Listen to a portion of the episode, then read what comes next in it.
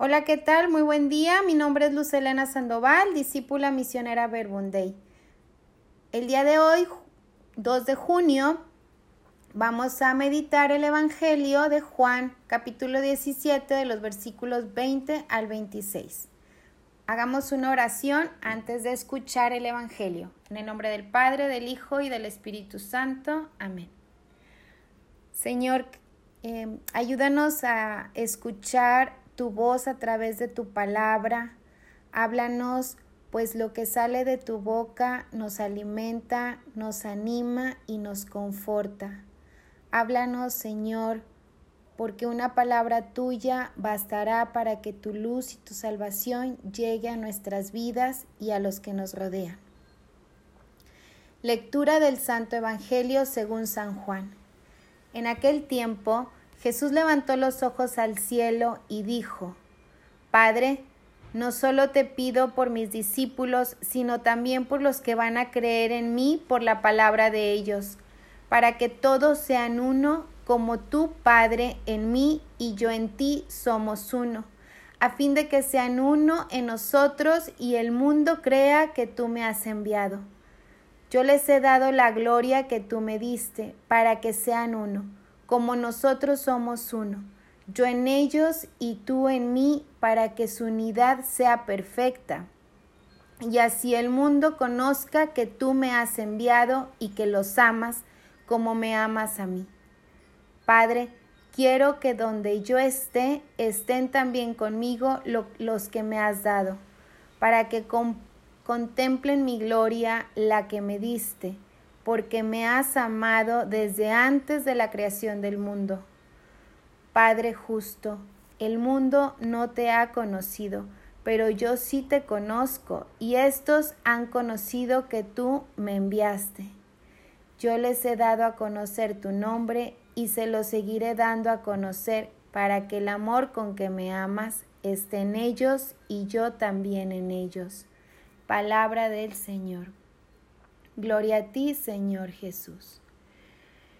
Meditando las pautas, las palabras de vida que ayer nos compartía Néstor, yo sí me quedé con la pregunta que nos hacía. ¿Qué locura de amor has hecho Jesús por mí? Y en mi oración entendí, Jesús ha hecho muchas locuras de amor por mí, pero una de ellas, la que más me ha traído o, me ha hecho permanecer en Él, es que Él me ha hecho uno con Él. Nuestras vidas, mi vida, tu vida, está injertada en su cuerpo, es decir, somos parte de su cuerpo. Lo que vivimos, lo que somos, lo que sufrimos, nuestras alegrías, nuestras angustias, son parte de su cuerpo, vivimos en Él, eh, las vivimos en Él, Él también las vive. Y seamos conscientes de esto o no, estamos unidos a Él porque Él nos ha unido a su cuerpo. Y es su deseo en su oración, dice, Padre, quiero que donde yo esté, estén también conmigo los que me has dado. Es el deseo de Jesús, es su oración, le pide al Padre que donde esté Él, estemos también nosotros. La locura de amor de Dios es que nos nos ha amado desde la eternidad con amor eterno te he amado. Antes de formarte en el seno de tu madre, ya te conocía. Antes de que nacieras, yo te llamé y te destiné a ser profeta de las naciones. A donde vayas yo iré, a, en donde estés yo estaré. Nadie te conoce como yo y nadie te ama como yo. Nadie te entiende como yo permanece unida a mí como yo lo estoy de ti. Tenemos una frase muy usada y es muy veraz, muy verdadera.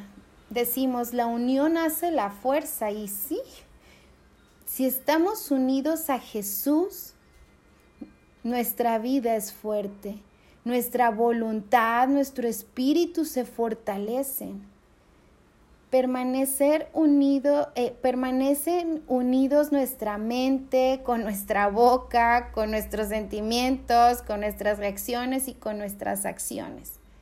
Pero si no estamos unidos a Él, experimentamos la división incluso en nosotros mismos, la incoherencia, es decir, pensamos una cosa, decimos otra y hacemos otra. No somos uno ni en nosotros mismos, digamos en una dimensión personal. Unidos a Él, todo lo podemos, lo podemos en Él que nos fortalece, pero separados de Él, nada podemos, las cosas no salen nos fatigamos de más, nada nos llena, amar lo que no es amable es una tarea un tanto imposible o muy cansada o muy complicada. Unidos a Él, la unión entre los hombres es posible.